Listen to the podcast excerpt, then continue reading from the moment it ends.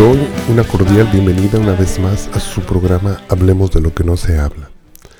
Vamos en este día a estudiar la décima primera porción de la Torah, llamada Bayigash. ¿Qué significa simplemente Él se acercó? O también podemos traducirlo de esta forma, entonces Él se acercó a Él. Y vamos a estar iniciando nuestra porción en Génesis capítulo 44 versículo 18. Y vamos a concluir al final de esta semana en Génesis 47 versículo 27. Vamos a estar recordando algunos puntos bien importantes de la vida de Judá, de Benjamín, de José, pero finalmente Jacob, el padre de las doce tribus de Israel, entra por fin a Egipto. Y daremos inicio a través de la vida de Judá en esta ocasión, porque realmente la porción de esta semana está nombrada en el acto que hizo Judá de acercarse a José en la segunda entrevista que tuvieron cuando tuvieron que traer de regreso a Benjamín. Y se acerca a él, y se acerca a él con una manera muy solemne, pero también se acerca a él con bastante respeto, con bastante reverencia. Antes de entrar ahí yo quise poner en mi corazón un título para más o menos guiarme hacia dónde quiero llevar en este día este mensaje. Y Salmo 51, 17 leí de esta manera. Dice, los sacrificios de Dios son el espíritu quebrantado al corazón contrito y humillado no despreciarás tú, Dios. La razón por la cual escogí este versículo es porque se me viene más a la mente el apto que vamos a leer a continuación para iniciar nuestra porción, en el cómo Judá se acerca a José reverentemente, se acerca a José con una petición, se acerca a José como un hombre transformado. Y hemos de recordar que en la porción anterior vimos todas las pruebas que José hizo a sus hermanos para ver si realmente su corazón ya estaba arrepentido. Y aquí nos podemos dar cuenta que Judá toma la iniciativa. Judá toma el liderazgo de convertirse en el vocero de sus hermanos. Judá viene y pone su vida por la vida de sus hermanos, especialmente por la vida de Benjamín. Entonces, es aquí donde vamos a tomar nosotros nuestra enseñanza y recuerde cómo se llama la porción de este día. Y él se acercó. Porque así como Judá se acercó a José, muchas de las veces nosotros sentimos esa necesidad de acercarnos a él, a Hashem, el Mesías. Y a veces pues nos sentimos indignos o a veces no sabemos cómo. Y a veces en nuestra ignorancia pues somos irreverentes. Entonces yo creo que esta porción podemos aplicarla de esa forma donde podemos realmente aprender a través de la vida de Judá cómo él tomó ese valor de acercarse y cómo se acercó correctamente y cómo fue no tan solo recibida su petición, pero también produjo en el corazón de José una reacción, donde en el siguiente capítulo vamos a ver cómo José por fin revela su identidad. Entonces vamos a estar aprendiendo no tan solo en estas porciones, pero en las que vienen lo importante que se inicia en este momento. Judá empieza a tomar el liderazgo. Y todos sabemos ¿no? que nuestro Mesías viene, desciende de la tribu de Judá. Entonces, a través de esto ya habían pasado varias cosas. Hemos de recordar que en capítulos anteriores hemos visto cómo Rubén, siendo el primogénito de Jacob, con Lea, trata de tomar el liderazgo a través de tomar una de las concubinas de su padre sexualmente. Pero luego también nos podemos dar cuenta que Simeón y Levi, que eran los otros dos que eran mayores que Judá, pues habían tomado venganza sobre los que abusaron sexualmente de Dina, su hermana.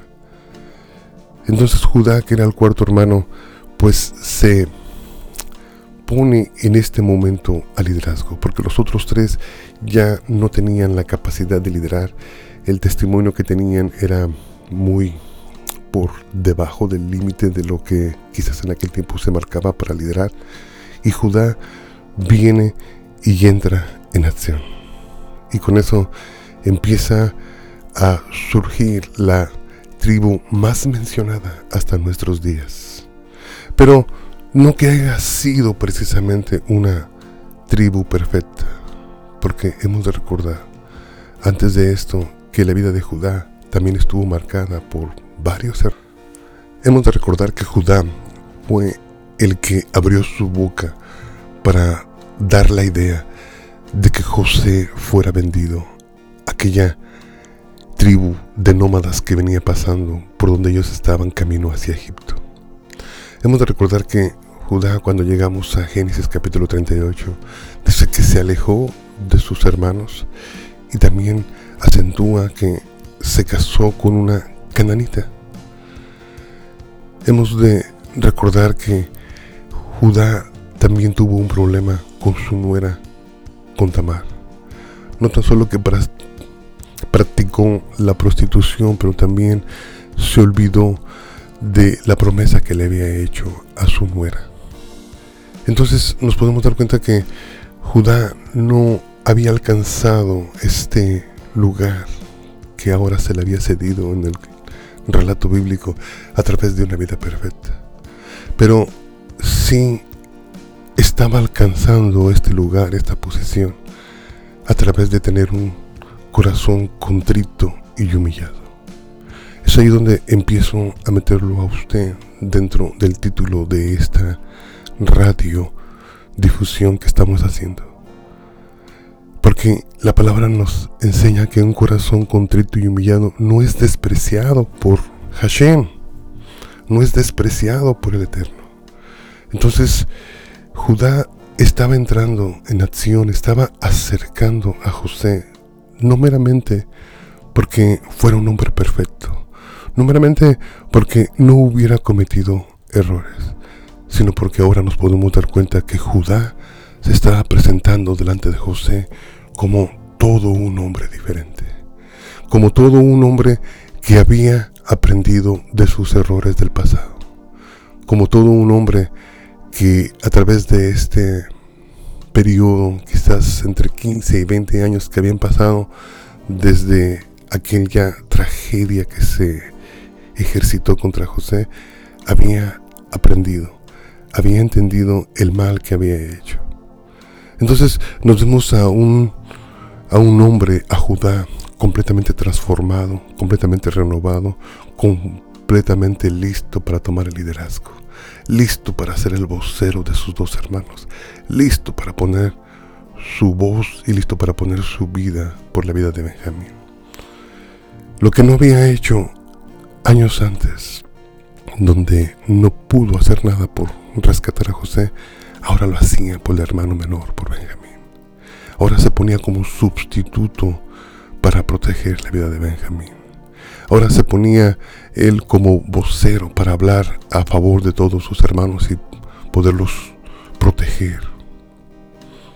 Y es de esa forma donde quiero constantemente a través de este programa estar recordando que un corazón contrito y humillado no despreciará Hashem, no despreciará el Mesías. Eso es todo lo que a veces necesitamos hacer para acercarnos a Él. Porque recuerde, ese es el título de la porción. Eso es lo que la porción está tratando de recordar, de remarcar para nosotros. Y dice, ya entrando más a la lectura bíblica, dice Génesis 44, 18, donde damos inicio, dice, entonces Judá se acercó a él y dijo, ay Señor mío, te ruego que permitas que hable tu siervo una palabra en oídos de mi Señor, y no se encienda tu enojo contra tu siervo, pues tú eres como Faraón. Inicialmente nos podemos dar cuenta de la reverencia con la que se acercó Judá a José, sabiendo que José tenía el poder sobre sus vidas. Así es como nosotros a veces tenemos que acercarnos a Hashem, ¿no? Sabiendo que Él está en control de nuestras vidas, sabiendo que Él tiene la potestad para darnos vida o para quitárnoslas. Entonces, dice el versículo 19, dice, mi Señor preguntó a sus siervos diciendo, ¿tenéis padre o hermano? Y nosotros respondimos a mi Señor, tenemos un padre anciano y un hermano joven, pequeño aún, que le nació en su vejez y un hermano suyo murió y él solo quedó de los hijos de su madre y su padre lo ama. Le está dando una explicación de todo lo que había acontecido cuando ellos regresaron la primera vez rumbo hacia Canaán a entrevistarse con Jacob. Y les está tratando de explicar el problema en el que se encuentra Jacob al no quererse desprender de Benjamín.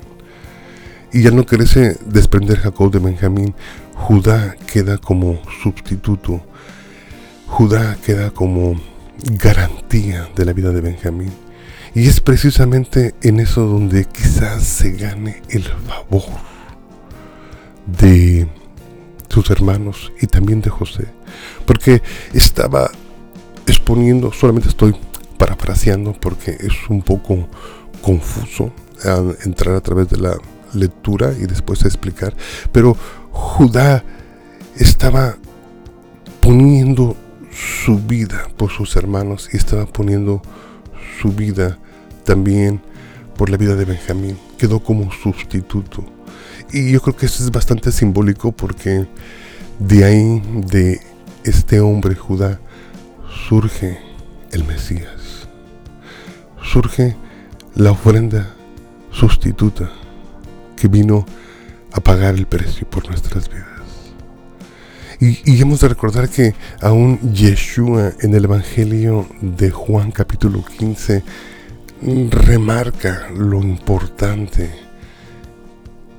que es un acto de la naturaleza que estaba haciendo Judá delante de José en aquel tiempo. En Evangelio según San Juan capítulo 15 versículo 2 al 14 lee de esta forma. Este es mi mandamiento que os améis los unos a los otros como yo os he amado. Nadie tiene mayor amor que este, que ponga alguno su vida por sus amigos. Vosotros sois mis amigos, si hicieres las cosas que yo os mando. Aquí nos podemos dar cuenta que Yeshua resalta ese acto. Cuando nosotros nos acercamos a Él, a Hashem, a Yeshua. Nos acercamos con esa intención, con ese corazón contrito y humillado, como se acercó Judá a José. Esa es la interpretación, ese es el mensaje, esa es la ilustración, esa es la fotografía que estamos tratando de meter en nuestra mente para imitarla. Cuando nosotros llegamos a Él, llegamos completamente transformados por el arrepentimiento porque el arrepentimiento realmente nos transforma. Un día escuché a un predicador haciendo la diferencia entre tener un remordimiento de conciencia y tener realmente arrepentimiento por tus pecados. El remordimiento de conciencia solamente te hace sentir incómodo por algún tiempo. El arrepentimiento te marca tu vida. El arrepentimiento te instruye. El arrepentimiento te transforma, el arrepentimiento te acerca a nuestro Creador que siempre está poniéndonos a prueba a ver si realmente estamos siendo genuinos. Entonces, dice Judá que se acercó a José, así como nosotros nos acercamos constantemente a Él y constantemente antes de acercarnos a Él debemos de hacer ese acto de contrición y ponernos siempre a cuentas con Él. ¿no? Nos lo enseñó Yeshua a través del Padre Nuestro. Es elemental, es básico. Entonces ya cuando estamos cerca de Él y podemos tener en nuestro corazón este fruto que realmente nos arrepentimos y empezamos a orar y la primera oración que hacemos no la hacemos a beneficio personal. Ni tratamos al Señor de explicarle las cosas por la cual hemos hecho las cosas que no empezamos a justificarnos en otra palabra. Pero muchas de las veces empezamos a interceder, así como Judá empezó a interceder por sus hermanos. Y entramos en esa posición donde nos convertimos en voceros a través de las necesidades de nuestros hermanos delante de Hashem, delante de Mesías, delante de Yeshua. Y en esa intercesión no tan solo estamos orando, pero muchas veces caminamos la milla extra y todavía tomamos el tiempo para ayudar a nuestros hermanos, ¿no? Para proveer para alguna necesidad.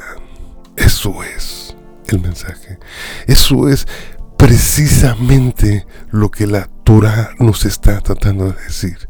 No tan solo que sea información la que archivemos en nuestra mente, pero que seamos de aquellas personas que nos convertimos en hacedores de la palabra. Ese es el mensaje. Cuando llegamos cerca del Padre, poder hacer lo mismo que hizo Judá. Un corazón contrito y humillado no desprecia al Padre. Eso es lo que la palabra nos enseña. Eso es lo que la Torah nos remarca en este día. Eso es lo que la ilustración de esta porción quiere reactivar en nosotros. Eso es una preciosa ilustración, un precioso paralelo con la vida del Mesías. Eso es parte de la historia porque Judá vino a ser el padre de Judá, la tribu más mencionada aún hasta nuestros días. De ahí se sustrajo el nombre judíos para esta tribu de Israel.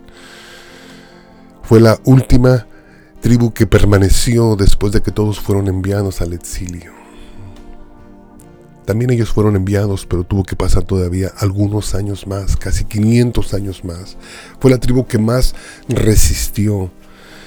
Y Así nos podemos dar cuenta de por qué y de cómo se fue formando ese liderazgo de la tribu de Judá, empezando por el Padre. Desde ahí, desde su arrepentimiento, desde su entrega, desde cómo se puso como sustituto, desde la manera en la cómo intercedió por sus hermanos, de la manera en la cómo intercedió por su padre, de la manera en la cómo habló a José. Eso es cómo la porción nos viene y nos educa en este día. Eso es el libro de la instrucción que nosotros estamos leyendo. Ese es el mensaje que queremos mandar. Cómo te estás acercando al Creador. Porque es de suma importancia que nosotros nos acercamos a través de Él correctamente. Yeshua nos lo dijo, nadie viene al Padre si no es a través de Él, de Yeshua.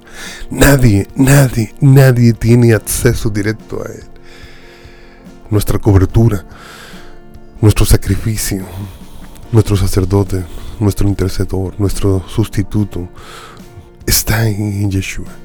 Entonces cuando llegamos a, así con Yeshua, a través de Él podemos acercarnos al Padre. Y cuando estamos cerca del Padre podemos ser recibidos a través de la sangre del Cordero de Yeshua. Entonces es ahí donde nosotros después de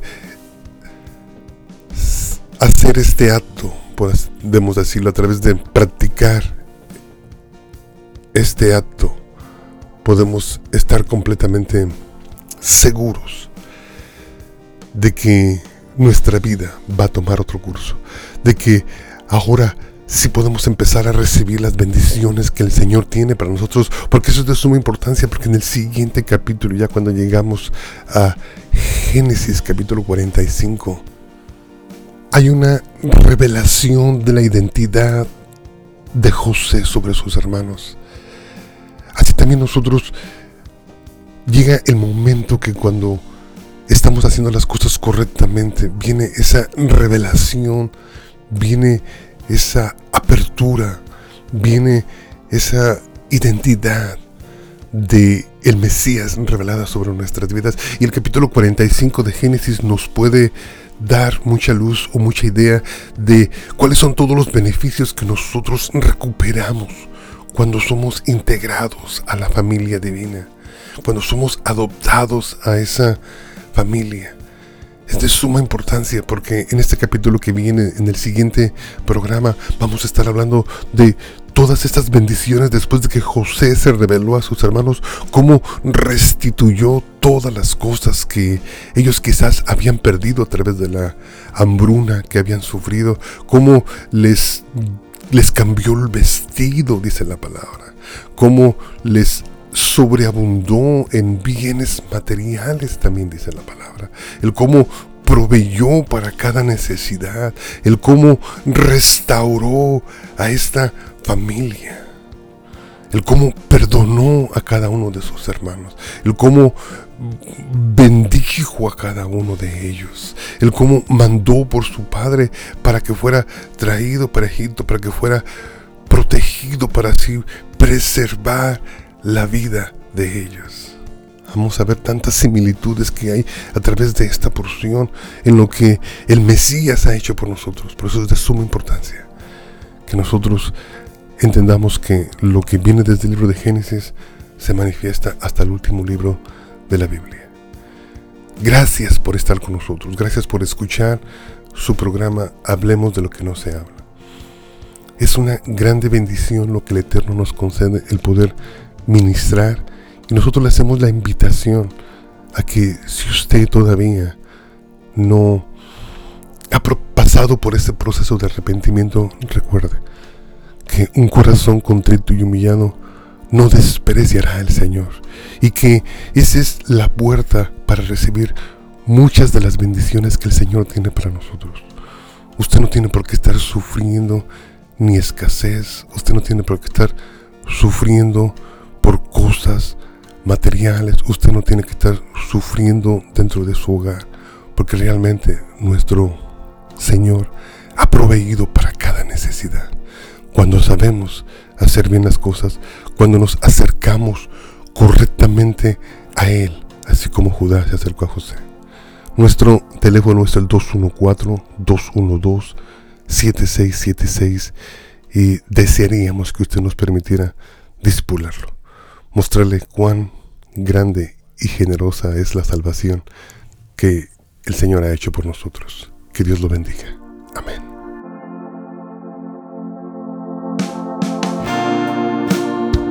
Que el Señor te bendiga. Que el Señor te guarde. Haga resplandecer su rostro sobre de ti.